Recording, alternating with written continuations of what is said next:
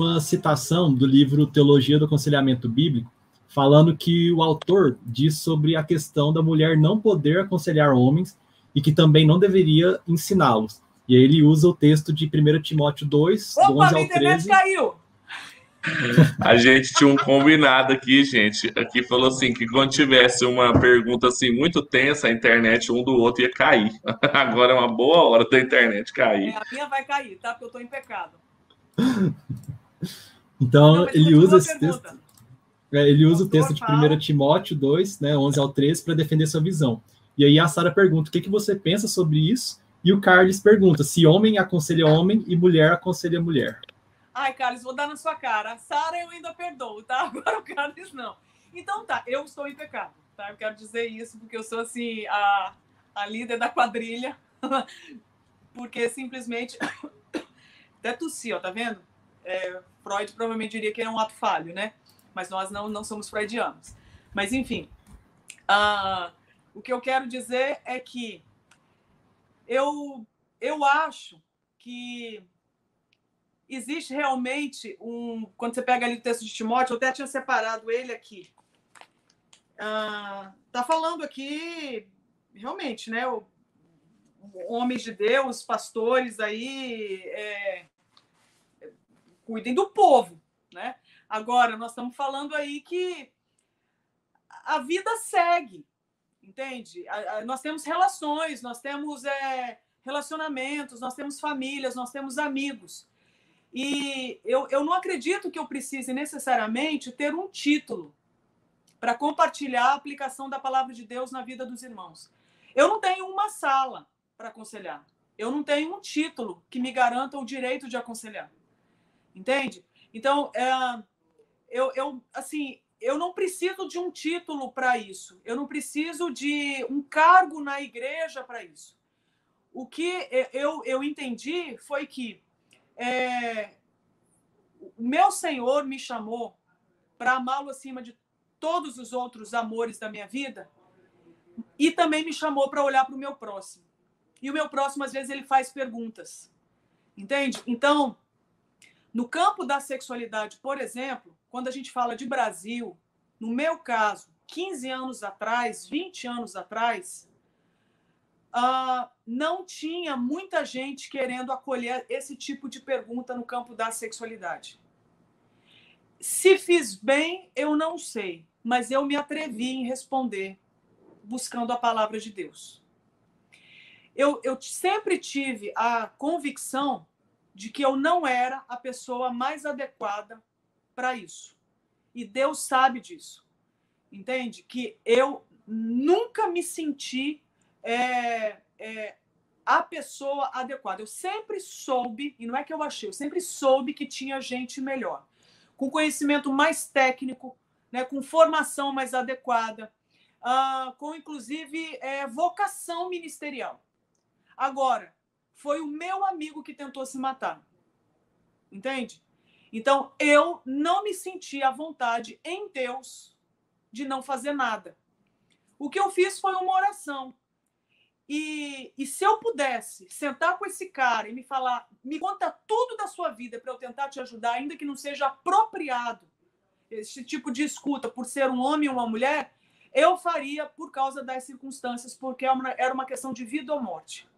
Entende? Então eu sempre tive a, a, a convicção de que tinha gente melhor. Mas no momento, eu me voluntariei.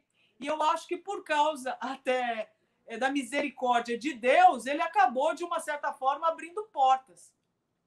Mas é, tanto é que no começo eu até falava que a minha unção era de cara de pau. Porque era muita cara de pau você chegar na igreja para falar de sexualidade, falar de vício sexual, falar de abuso, falar de, é, sei lá, de, de é, violência sexual, entende? De, de violência doméstica, é, na tora, né? Num, num, numa reunião, num culto, ainda mais sendo mulher.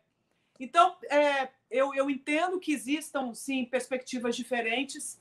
Eu acho que quanto mais é, pastores nós tivermos é, fazendo boas aplicações da palavra de Deus com relação aos desafios contemporâneos, e aí, obviamente, a, a gente é, coloca nesse, nesse bojo todo a sexualidade humana, melhor. Agora, mesmo que isso aconteça, eu acho que em algum momento é, nós mulheres vamos ser posicionadas por Deus, ainda que a gente não tenha título. Né? Eu, veja bem, eu não tenho título nenhum e, e, e tenho muito trabalho para fazer. Então, é, talvez o ideal seja assim, Carlos: o homem aconselhar o homem, a mulher aconselhar a mulher. Eu acho que isso seria o mais apropriado. Mas no campo é, do, digamos assim, da, da realidade aqui, pelo menos que eu faço parte, ou que fiz parte até então, a gente não teve condição de se dar a esse luxo. E aí vai que é tu, né? Já que é tu, vai tu mesmo. Mas eu acredito que cada vez mais, se a gente tiver pessoas, homens aconselhando homens de forma madura, mulheres aconselhando mulheres de forma madura, melhor.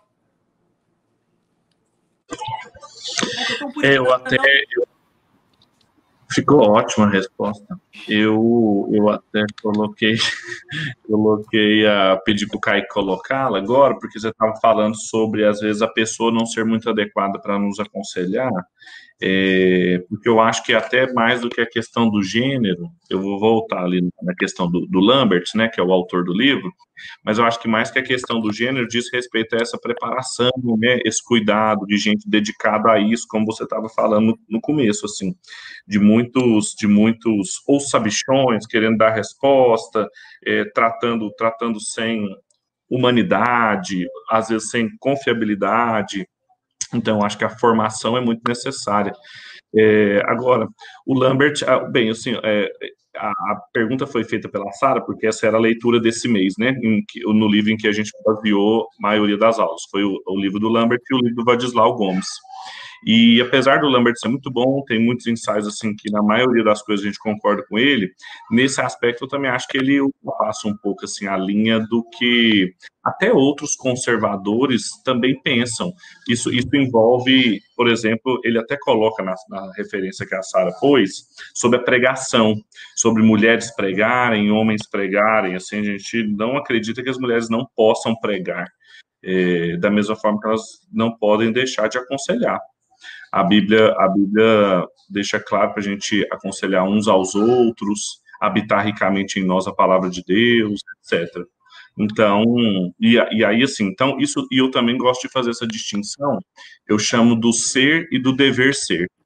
Tem coisas que devem ser assim, como você mencionou, eu também acho que o ideal, o dever ser, seriam homens aconselhando homens, mulheres aconselhando mulheres, ainda que por exemplo, pastores tenham sido chamados para pastorear todo o rebanho de Deus. Isso envolve ovelhas, macho e fêmeas, né? Uhum. Mas no, no campo do ser, em como que as coisas são, na quantidade de carência que a gente tem de boa formação de conselheiros bíblicos e ainda em determinadas áreas específicas, que aí foi quando você deu os exemplos sobre vida sexual, abuso, etc., é, a gente precisa muito, é claro, e, e, é questão de, se, não, se ninguém fizer nada, a pessoa está em risco, né?